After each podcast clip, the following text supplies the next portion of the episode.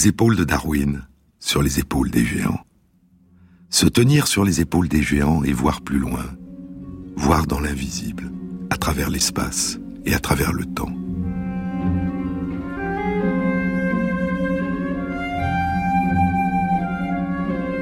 Plonger notre regard dans le passé et remonter le temps à contre-courant.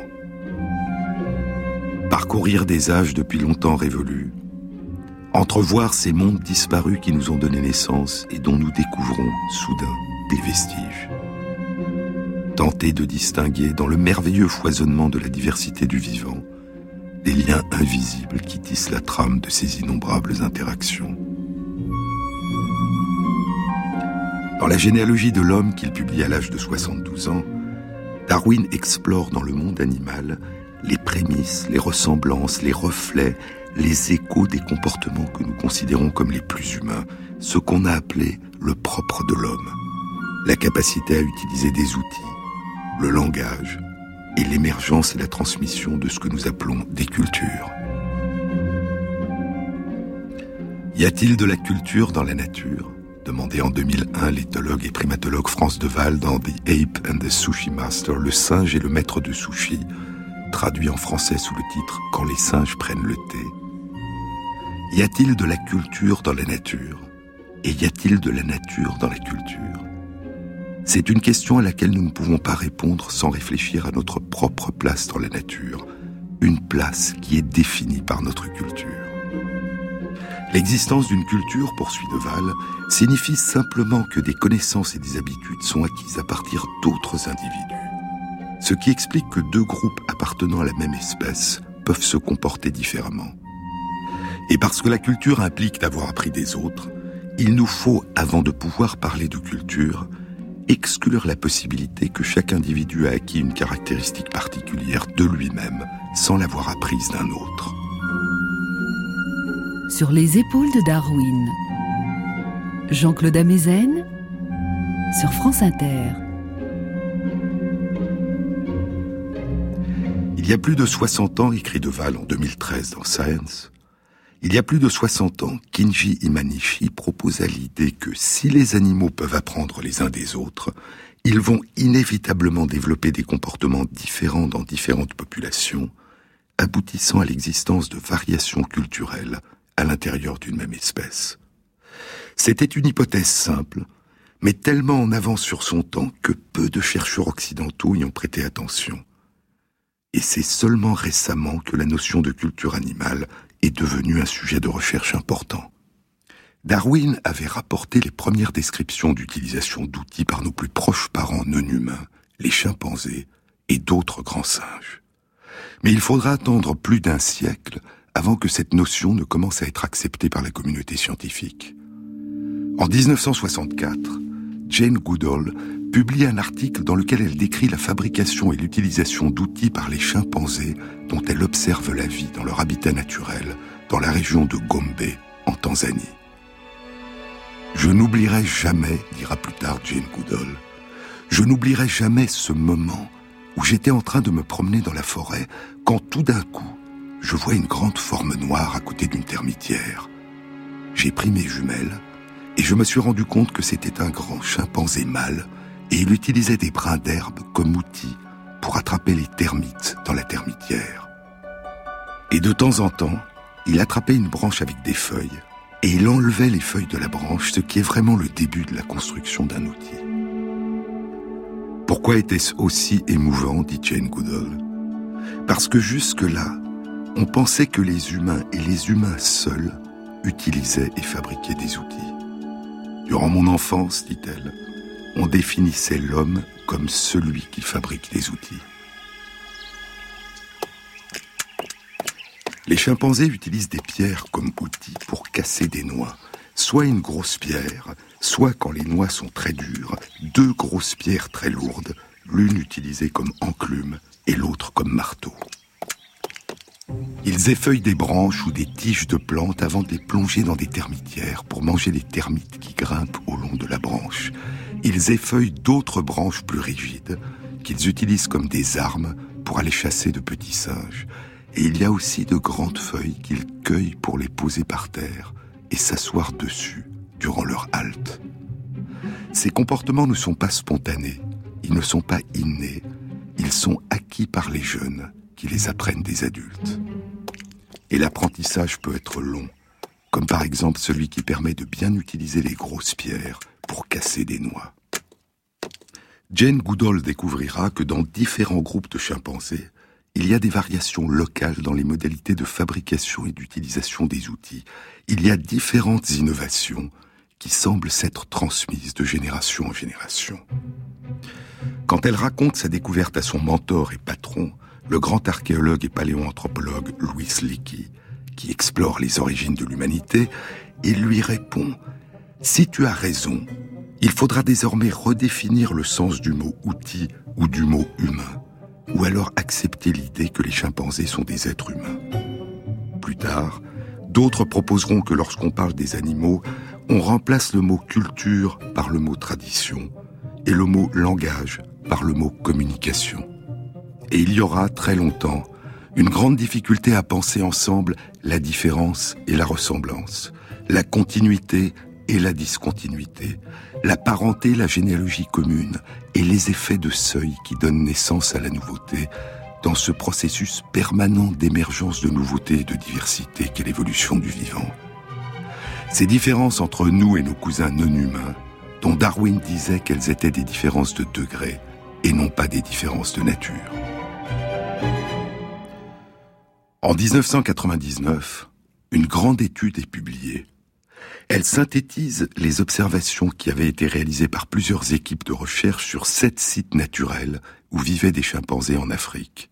Jane Goodall était l'une des auteurs de l'étude qui décrivait près de 40 modalités différentes de comportement, différents selon les groupes et qui se transmettent de génération en génération. Le titre de l'étude publiée dans Nature était L'existence de culture chez les chimpanzés.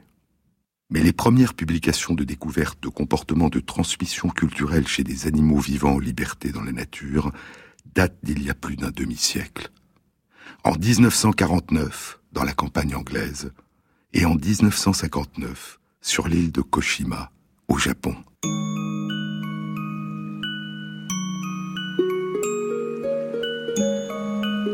Sur l'île de Koshima, vivent des singes macaques du Japon, Macaca fuscata, ces petits singes au visage rose, dont la capuche de fourrure brune, ocre ou grise se couvre de neige ou de givre blanc en hiver. En 1953, des chercheurs japonais déposent sur l'île des patates pour faire sortir les singes de leur cachette et pouvoir les observer. Les patates que les chercheurs achètent sur les marchés sont vendues à l'époque recouvertes de terre. Et un jour, une jeune femelle âgée de 18 mois, que les chercheurs nommeront Imo, ce qui signifie en japonais patate, se met à laver les patates dans l'eau d'une rivière avant de les manger. Un singe l'imitera, puis d'autres. Puis les enfants qui sont nés après l'innovation d'Imo adopteront à leur tour ce comportement.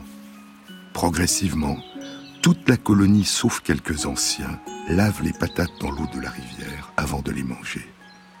Les années passeront. Et un jour, les patates que les chercheurs déposent sur l'île sont propres. Les patates sont désormais lavées avant d'être vendues sur les marchés. Elles sont débarrassées de la terre qui les entoure. C'est alors qu'Imo fait une autre innovation. Elle cesse de laver les patates dans l'eau de la rivière et se met à les laver dans la mer, leur donnant un goût salé. Progressivement, toute la colonie lave les patates dans la mer avant de les manger. Et aujourd'hui, depuis plusieurs dizaines d'années, sur l'île de Koshima, la colonie de singes Macaca fuscata a adopté et transmis de génération en génération cette innovation gastronomique. Mais dix ans avant la publication par Suzo Kawamura en 1959 dans Primates du comportement étrange des habitants de l'île de Koshima, l'existence d'une transmission sociale, d'une transmission culturelle des innovations individuelles dans le monde animal avait déjà été décrite. Elle avait été publiée en 1949 par James Fisher et Robert Hind dans British Birds. Elle ne concernait pas des singes, mais des oiseaux. Souvenez-vous, je vous en ai déjà parlé. Fisher et Hind s'intéressaient à un phénomène nouveau est considéré par beaucoup comme très gênant. À partir des années 1920, le lait avait commencé à être vendu dans des bouteilles scellées par des capsules en carton ou en métal, et chaque matin, à l'aube, les bouteilles de lait étaient déposées par le laitier devant la porte des maisons. Mais de plus en plus souvent, quand les personnes se levaient et allaient prendre leurs bouteilles de lait devant leur porte, elles s'apercevaient que les capsules étaient déchirées, que le lait était déjà entamé et qu'en particulier la couche de crème à la surface avait disparu. Cette couche de crème qui permet de donner au thé anglais son célèbre nuage de lait. La première trace écrite d'une identification des voleurs date de 1921, dans le village de Swaisling, près du port de Southampton, au sud de l'Angleterre. Les voleurs de crème étaient des mésanges, des mésanges charbonnières et des mésanges bleus. Ces mésanges multicolores avec leur couvre-chef bleu, leurs plastrons de plumes jaunes, leurs faces blanches et leurs masques noirs de voleurs sur les yeux. En une vingtaine d'années, le vol de lait au petit matin s'était propagé à travers toute l'Angleterre et dans une grande partie du pays de Galles, de l'Écosse et de l'Irlande. Fischer et Hind proposent que la transmission sociale de ce comportement chez les mésanges résulte d'une observation et d'une imitation d'un voleur en train d'ouvrir une bouteille et de boire la crème. Mais il est possible, diront-ils, que ce comportement ait aussi pu se transmettre par la simple découverte par des mésanges encore naïves de bouteilles ouvertes par des voleurs qui s'étaient déjà envolés. 35 ans s'écouleront, et en 1984, une étude est publiée par deux chercheurs canadiens, David Sherry et Bennett Galef. Ils ont exploré le mécanisme de transmission du comportement d'ouverture des bouteilles de lait chez de petites mésanges d'Amérique du Nord qu'ils avaient capturées à l'âge adulte, des mésanges à tête noire. Ils avaient observé que lorsqu'ils mettent des mésanges en présence d'une bouteille de lait fermée par une capsule, une petite minorité d'entre elles ouvrent spontanément la bouteille. Ces oiseaux sont-ils des innovateurs? Ou ce savoir leur a-t-il été transmis par d'autres oiseaux avant leur capture? On ne le sait pas. Mais les chercheurs continuent l'expérience avec la grande majorité des mésanges qui n'essayent pas d'ouvrir les capsules lorsqu'elles sont mises en présence de bouteilles de lait. Et ils constateront que les mésanges peuvent apprendre rapidement à déchirer la capsule et à voler le lait, soit lorsqu'on leur donne la possibilité d'observer un voleur en train de voler, soit tout simplement lorsqu'on les met en présence d'une bouteille qui a été auparavant ouverte par un voleur. Mais l'existence de formes de transmission sociale, culturelle, de nouveaux comportements n'a pas seulement été découverte chez les singes du Japon et chez les mésanges. Certaines formes de transmission sociale des comportements ont aussi été observées chez des insectes. Des abeilles bombus terrestris qu'on appelle les bourdons, et la petite mouche du vinaigre, la drosophile, Drosophila melanogaster. Sur les épaules de Darwin, sur France Inter.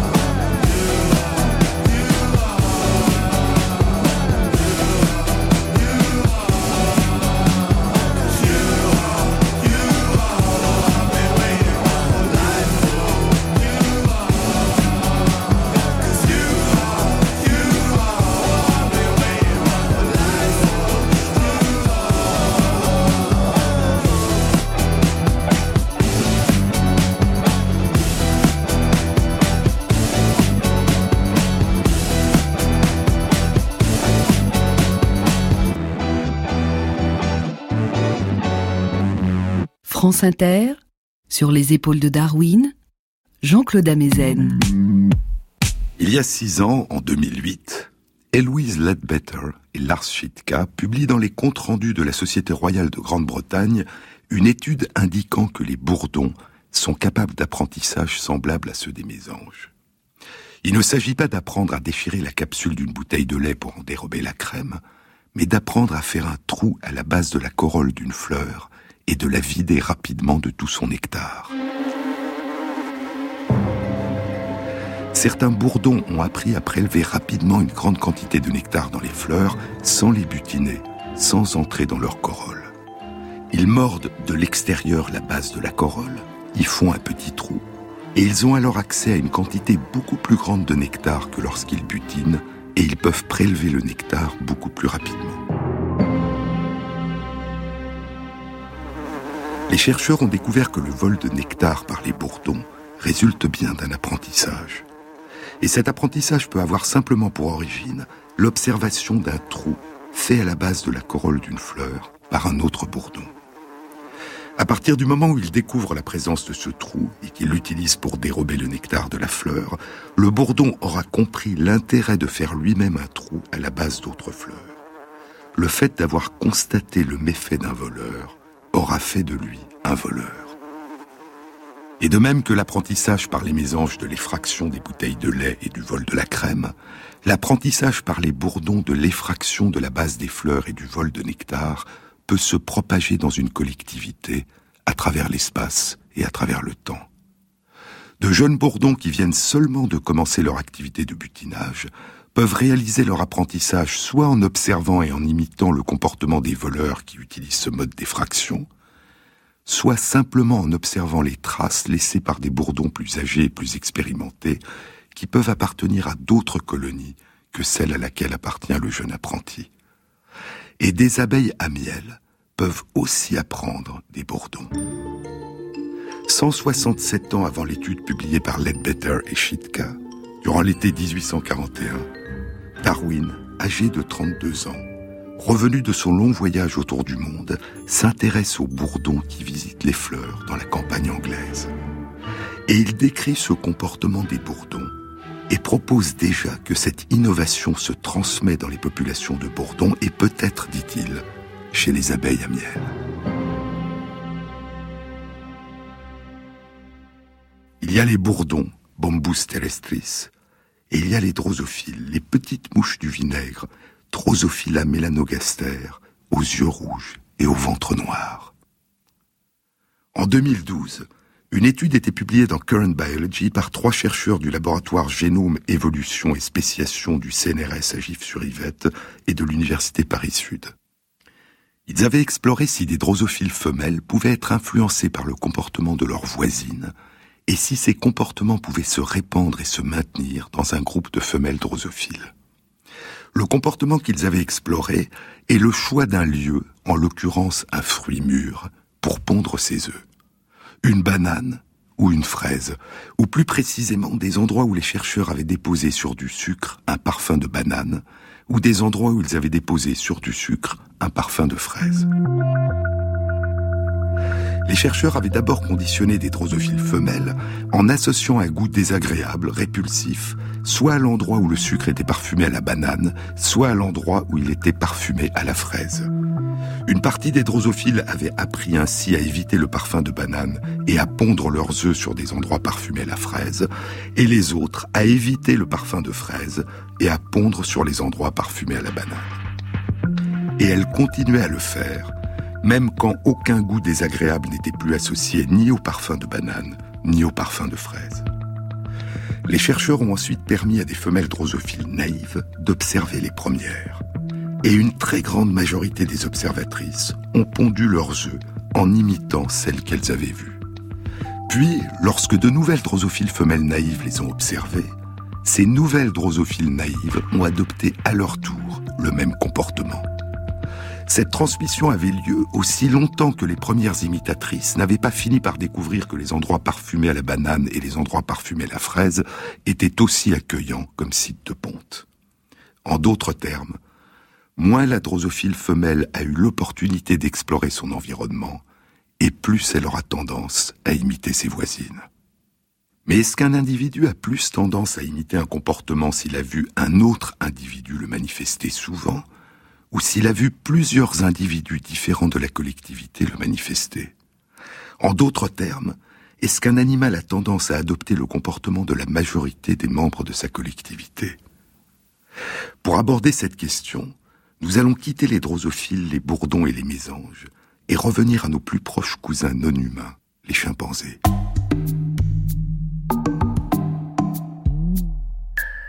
Une étude publiée en 2012 dans Current Biology rapportait l'expérience suivante. Les chercheurs avaient placé côte à côte trois boîtes, chacune de couleurs différentes. L'une était rouge, l'autre jaune et la troisième bleue. Et chaque boîte avait au sommet une ouverture qui permettait d'y introduire une balle. Ils ont enseigné à différents chimpanzés que le fait de faire tomber une balle dans l'ouverture de la boîte jaune ou de la boîte rouge avait pour conséquence de faire sortir une récompense, de la nourriture, à la base de la boîte. Certains chimpanzés ont appris que la boîte qui leur procurait de la nourriture était la boîte rouge, d'autres que c'était la boîte jaune. Puis les chercheurs ont exploré le comportement de 15 chimpanzés naïfs qui n'avaient jamais pratiqué cet apprentissage. Chacun des chimpanzés naïfs était placé à distance. Ils pouvaient observer, mais pas intervenir. Ils voyaient un chimpanzé qui plaçait trois fois une balle dans une boîte rouge et recevait trois fois sa récompense. Puis, trois chimpanzés différents, chacun plaçant une fois sa balle dans la boîte jaune et chacun recevant une fois sa récompense. La couleur des boîtes et l'ordre étaient tirés au sort pour chaque expérience. Puis, cinq minutes après avoir observé l'expérience, le chimpanzé naïf pouvait s'approcher des trois boîtes, jaune, rouge et bleu, et introduire lui-même trois fois une balle pour gagner une récompense.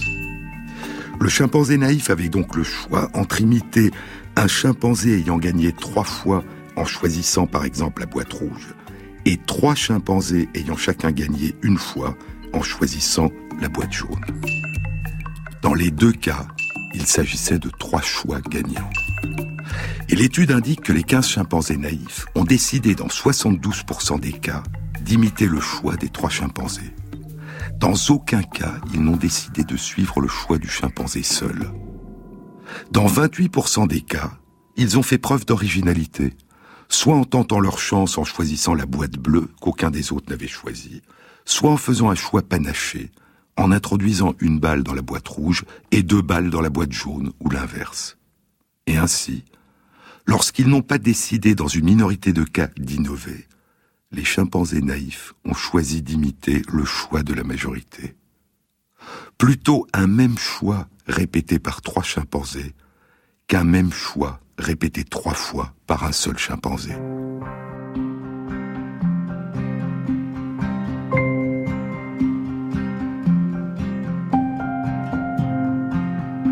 La probabilité qu'un comportement nouveau soit imité est donc d'autant plus grande qu'il est observé chez plusieurs individus de la collectivité. Il y a plusieurs implications. La première est que la probabilité qu'un nouveau comportement inventé par un seul membre de la communauté soit copié et se répande est faible. Cette probabilité, initialement faible, dépendra probablement du charisme particulier de celle ou de celui qui l'aura inventé et de l'attrait particulier de ce nouveau comportement et des avantages qu'il procure. C'était sans doute le cas des deux comportements de lavage de patates inventés par Imo sur l'île de Koshima. Sa première invention, le lavage dans l'eau de la rivière, avait l'avantage de débarrasser les patates de la terre qui les enrobait. Et sa seconde invention, le lavage des patates qui n'étaient plus enrobées de terre dans l'eau de mer, avait l'avantage de donner aux patates un goût salé. La deuxième implication de l'étude réalisée chez les chimpanzés est qu'une fois qu'un nouveau comportement aura commencé à être imité par d'autres, plus il sera imité, et plus, à partir d'un certain seuil, la probabilité sera grande qu'il se répande dans la collectivité. En d'autres termes, une forme de conformisme est l'une des caractéristiques de la stabilité des cultures chez les chimpanzés. Mais les chimpanzés dont les comportements étaient explorés dans cette étude ne vivaient pas en liberté dans la nature et les tests auxquels ils participaient étaient relativement artificiels. Cette forme de conformisme opère-t-elle aussi dans le cadre de leur comportement habituel? Chez des chimpanzés qui vivent en liberté dans la nature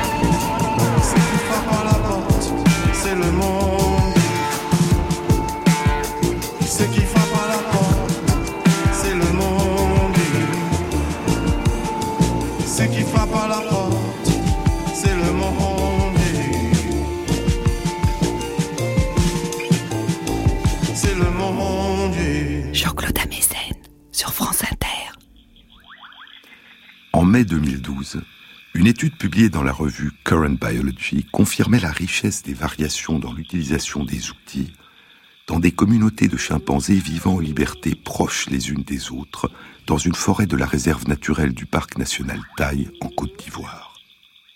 Au cours des saisons, les noix, Kula et Doulis dont ils se nourrissent sont plus ou moins dures et donc plus ou moins difficiles à casser. Pour casser les noix, ces trois communautés de chimpanzés utilisent des marteaux de pierre ou des marteaux de bois de tailles différentes et des enclumes constituées par des racines d'arbres, et ces outils et leur utilisation au cours des saisons varient d'une communauté à l'autre. Le titre de la publication était Des preuves de l'existence de différences culturelles entre des communautés voisines de chimpanzés. Mais les chercheurs avaient aussi exploré un autre phénomène. Les chimpanzés, comme nous et comme beaucoup d'autres espèces, pratiquent l'exogamie. Chez les chimpanzés, quand elles atteignent l'âge de la puberté, ce sont les demoiselles chimpanzés qui quittent leur groupe, et donc leurs parents et leurs fratries, et qui migrent dans un autre groupe où elles vont trouver un compagnon auquel elles vont s'unir. L'étude indique que les adolescentes chimpanzés, bien qu'elles aient déjà appris la façon de casser les noix du groupe où elles sont nées, adoptent quand elles quittent leur groupe la façon de casser les noix des membres du nouveau groupe qu'elles rejoignent et elles l'enseignent à leurs petits. Et ainsi, elles suivent les coutumes de la majorité de ceux auprès desquels elles vivent et transmettent ces coutumes à leurs petits. Mais ce conformisme ne concerne pas seulement les chimpanzés. Il y a un an et demi, à la fin avril 2013, une étude était publiée dans Science par Erika van de Waal, du groupe de recherche sur les primates de la faculté de psychologie et de neurosciences de l'université de St Andrews, en Grande-Bretagne, et deux collègues d'Afrique du Sud et de Suisse les chercheurs avaient étudié quatre groupes de singes vervets, Chlorocebus éthiops, qui vivent dans la réserve naturelle de Mawana, une réserve de 12 000 hectares en Afrique du Sud. Les groupes étaient stables, et chaque groupe était composé de 22 à 44 vervets. Chez les vervets, contrairement aux chimpanzés, ce sont les femelles qui restent toute leur vie dans le groupe où elles sont nées, et ce sont les mâles qui quittent le groupe à l'adolescence, en général à l'âge de 4 ans, pour chercher une compagne dans un autre groupe. L'expérience était la suivante. Dans chacun des quatre groupes de vervets, les chercheurs ont déposé une grande boîte emplie de grains de maïs. Une fois que les singes se sont habitués à manger les grains qui étaient dans cette boîte, les chercheurs ont déposé deux boîtes. Dans l'une, il y avait des grains de maïs colorés en rose. Dans l'autre boîte, il y avait des grains de maïs colorés en bleu. Pour deux groupes de vervets, les chercheurs avaient enduit les grains roses d'une substance amère, répulsive, isolée à partir de feuilles d'aloès coupées, des feuilles d'aloe marlotti. Pour les deux autres groupes de vervets, c'étaient les grains de maïs bleu qui avaient été enduits de la substance amère. Puis les chercheurs ont redéposé une fois par mois, pendant trois mois, ces deux mêmes boîtes, l'une contenant les grains colorés en rose et l'autre des grains colorés en bleu. Les grains amers étaient toujours de la même couleur pour les mêmes groupes de vervets, soit les grains roses, soit les grains bleus. Et au bout de ces trois mois, dans chacun des quatre groupes, tous les vervets se servaient uniquement des grains dont la couleur indiquait qu'ils n'étaient pas amers. Puis les chercheurs ont attendu entre quatre et six mois. Ils ont attendu que des enfants naissent après l'hiver et qu'ils soient sevrés. Alors, ils ont remis dans chacun des quatre groupes de vervets les deux boîtes contenant l'une des grains colorés en rose, l'autre des grains colorés en bleu. Mais cette fois, aucun des grains n'était imprégné de la substance amère. Ils ont répété l'expérience cinq fois durant deux mois et ont tout filmé. 27 enfants qui étaient nés dans ces quatre groupes après la fin de la première expérience ont été confrontés pour la première fois aux grains de couleur rose et bleu qui étaient tous les deux aussi bons à manger. 26 enfants sur les 27 ont mangé les grains de la bonne couleur que mangeait leur mère. Seul un enfant sur 26 a mangé les grains de la mauvaise couleur. Sa mère n'avait pas eu accès aux grains de la bonne couleur et avait mangé devant lui une petite quantité de grains de la mauvaise couleur. Plus tard, durant les quatre autres périodes où les boîtes de grains ont été déposées dans chacun de ces groupes, 23 de ces 27 enfants ont mangé pendant que leur mère n'était pas auprès d'eux. Et ils ont continué à manger les grains de la bonne couleur. Et ainsi, Alors que les grains de maïs de couleur rose et de couleur bleue avaient depuis la naissance des enfants exactement le même goût, la quasi-totalité des enfants n'a mangé que les grains de maïs de la couleur qui n'étaient pas amers avant leur naissance, et n'ont pas goûté les autres pour se faire eux-mêmes une opinion. Certains enfants s'asseyaient même sur les grains de la mauvaise couleur, pendant qu'ils mangeaient exclusivement les grains de la bonne couleur, rose dans deux des quatre groupes, bleu dans les deux autres groupes. Comme une empreinte profonde des anciens choix du groupe et des anciens choix de leur mère. Une tradition. Les petits vervets mangent les grains qui sont de la couleur de ceux que mange leur mère. Je sais que les grains de l'autre couleur ne sont pas bons à manger, semble penser le petit. Ce n'est même pas la peine que je les goûte pour le vérifier par moi-même. Je le sais.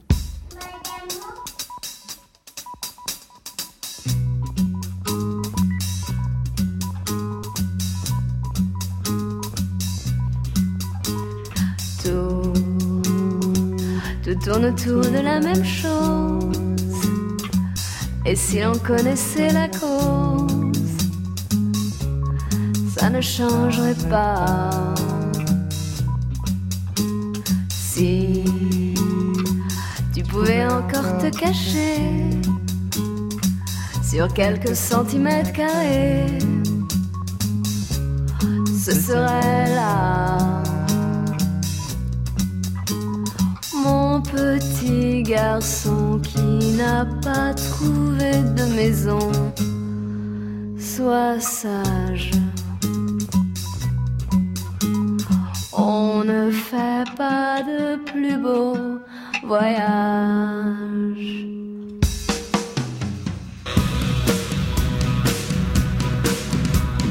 Toi, tu tournes autour de ma maison. Et c'est toujours la même chanson. Ça ne change pas. Toi voulais tant y retourner, trouver quelqu'un à embrasser. Ce sera moi. Mon petit garçon qui n'a pas trouvé de maison. Sois sage, on ne peut pas tourner la page, ni changer de paysage. Toi, tu voulais tant y retourner trouver quelqu'un à embrasser. Ce sera moi. Ce sera moi. Ce sera moi.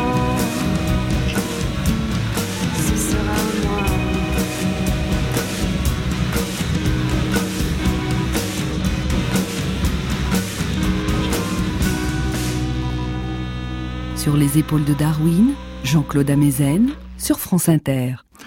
Une autre partie de l'étude des singes vervets Chlorocebus éthiops d'Afrique du Sud, publiée il y a un an et demi dans Science par Erika van de Waal, une autre partie de cette étude a concerné le comportement des mâles adultes qui avaient quitté leur groupe après la première phase de l'expérience où les grains d'une couleur rose ou bleue, suivant le groupe, étaient amers, et qui avaient migré dans un autre groupe pendant la période de 4 ou 6 mois où les chercheurs n'avaient déposé aucune boîte de grains de maïs. Sur les 15 mâles adultes qui avaient migré dans un des quatre groupes étudiés, 10 ont par hasard migré dans un groupe dont la bonne couleur n'était pas la même que dans le groupe d'où ils venaient. Quand les grains de couleur rose ou bleu qui ne contenaient plus aucune substance amère ont été déposés, 9 des mâles immigrants sur 10 ont choisi la nourriture de leurs hôtes. En d'autres termes, malgré leur expérience personnelle antérieure, ils ont adopté les habitudes alimentaires de leurs hôtes. Le seul qui a continué à se nourrir des grains de la couleur qui était la bonne dans son groupe d'origine était un mâle dominant qui est immédiatement devenu le mâle dominant du groupe hôte. Cinq des quinze mâles immigrants venaient d'autres groupes qui n'avaient jamais été jusque-là exposés aux grains de maïs rose et bleu. Et ils ont tous choisi de manger les grains de maïs de la couleur que mangeaient leurs hôtes. Et ainsi, non seulement les enfants, mais aussi les nouveaux venus adoptent les coutumes de ceux qui les entourent et les ont précédés. Il y a un avantage même pour des adultes à adopter les coutumes de ceux qui sont déjà là depuis longtemps plutôt que de se fier à leur propre expérience, car ce que l'on a appris à apprécier à un endroit donné peut ne pas avoir le même effet à un autre endroit. Ce qui était bon chez moi peut être dangereux ailleurs. Des animaux conformistes. Tel était le titre du commentaire de France Deval qui accompagnait cette étude dans Science. Si le conformisme, faire comme la majorité des autres et faire comme font ceux qui sont là depuis plus longtemps que nous, est un facteur essentiel de stabilité culturelle dans un groupe donné, c'est l'expérimentation individuelle qui conduit à l'émergence de la nouveauté. Et si cette nouveauté se transmet dans le groupe, c'est la transmission de la nouveauté qui, sur des temps plus longs, est le moteur de la diversification des cultures et qui fait que dans différentes communautés, ce ne sont pas les mêmes traditions qui se transmettent de génération en génération. Et ce phénomène en partie contradictoire qui fonde l'évolution des cultures humaines il n'y a pas d'évolution et de diversité culturelle s'il n'y a pas de transmission des innovations, mais il n'y a pas de culture s'il n'y a pas de conformisme dans la transmission, fonde aussi, à des degrés divers, l'évolution des cultures animales. Chez les macaques du Japon, il semblerait que les innovations individuelles se transmettent plus rapidement que chez les vervets.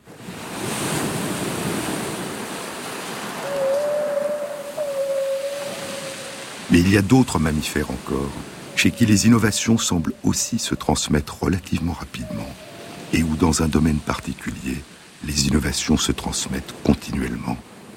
Ce sont des mammifères qui habitent les océans, les baleines, et en particulier les baleines à bosse.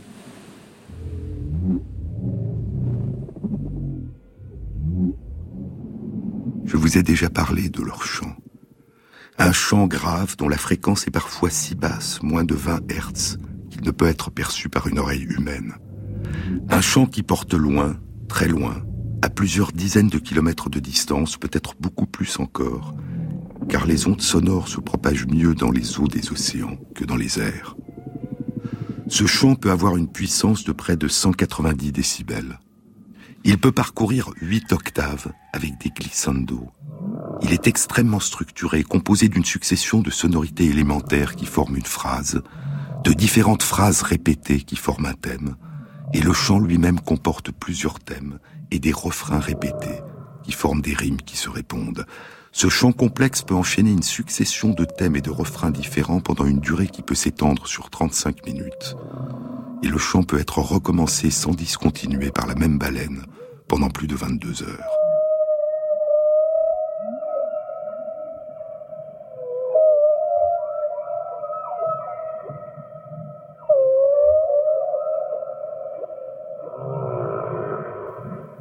Dans différentes régions de l'océan, chaque population de baleines à bosse chante des chants très différents. Mais dans une population donnée, à une période donnée, les mâles chantent tous, presque tous, le même chant, avec des variations individuelles qui les distinguent les uns des autres, mais c'est le même chant complexe et structuré qu'ils entonnent, parfois en chœur, parfois de manière alternée, en canon. Ce chant évolue durant l'année, se modifiant progressivement de saison en saison, plus ou moins rapidement. Peu à peu, les sons, les phrases, les thèmes et les refrains se transforment, et soudain, au bout de quelques années, le chant est devenu autre. Mais à mesure que s'accumule cette succession de changements, c'est toujours le même chant que l'ensemble de la population a chanté. La nouveauté s'est inventée sous forme de variations progressives et s'est transmise en permanence à l'ensemble de la population. Et je vous avais dit que ces chants se propagent de population à population, à travers l'espace et le temps, par vagues de transmission culturelle. En 2000, une étude publiée dans Nature rapportait que l'arrivée dans une grande population de baleines à bosse résidant dans le Pacifique Sud, à l'est de l'Australie, de quelques baleines à bosse mâles venues de l'océan Indien avait abouti en moins de deux ans à l'adoption du chant des immigrants par l'ensemble de la population résidente. Onze ans plus tard, en 2011, une étude publiée dans Current Biology confirmait l'existence d'une transmission culturelle des chants de baleines à bosse.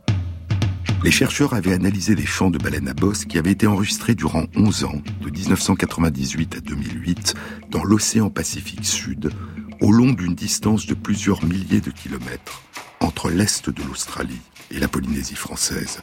775 chants de baleines à bosse, chantés par six populations distinctes, qui séjournaient du mois de juillet au mois d'octobre dans six bassins océaniques différents. Et en 11 ans, quatre chants s'étaient transmis d'ouest en est, à travers les milliers de kilomètres qui séparent la côte est de l'Australie de la Polynésie française. Certaines transmissions avaient été relativement rapides, conduisant en moins de deux ans à un remplacement complet du chant habituel par celui entièrement différent d'une autre population.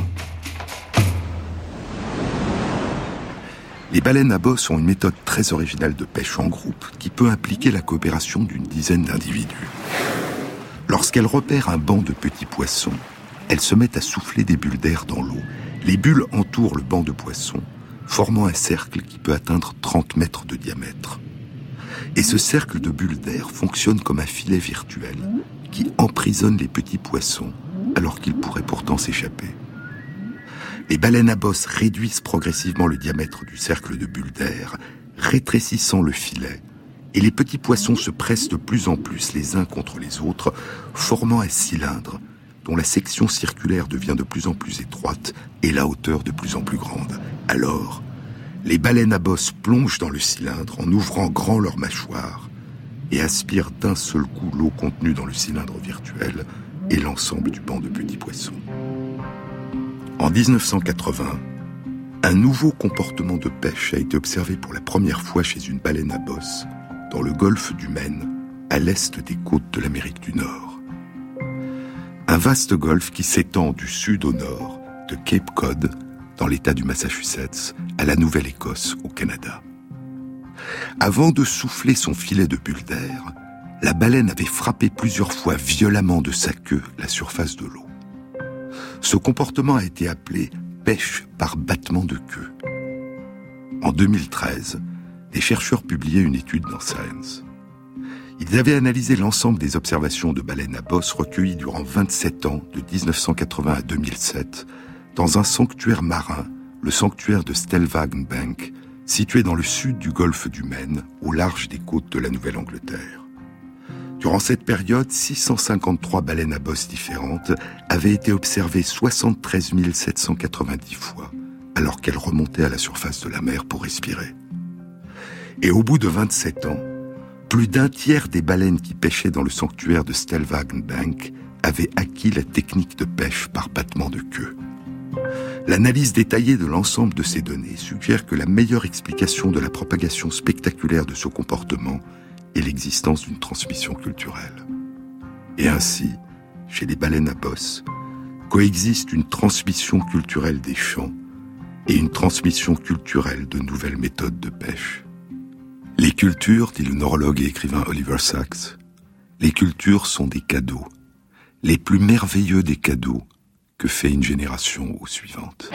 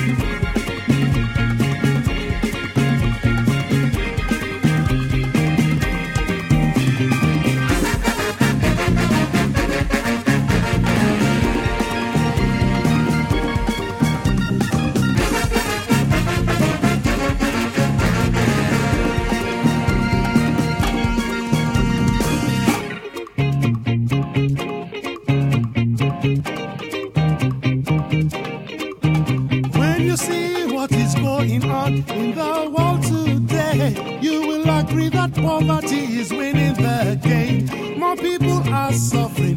More people are very poor. The suffering people can't take.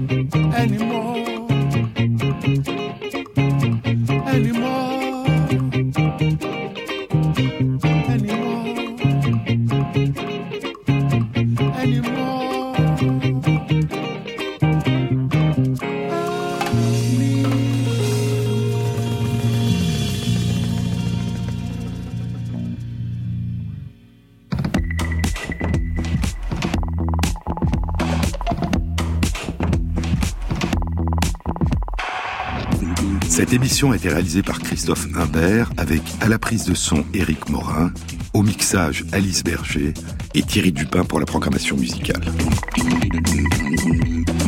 Et merci à Christophe Magère qui intègre sur la page de l'émission sur le site franceinter.fr les références aux articles scientifiques et aux livres dont je vous ai parlé. Bon week-end à tous, à la semaine prochaine.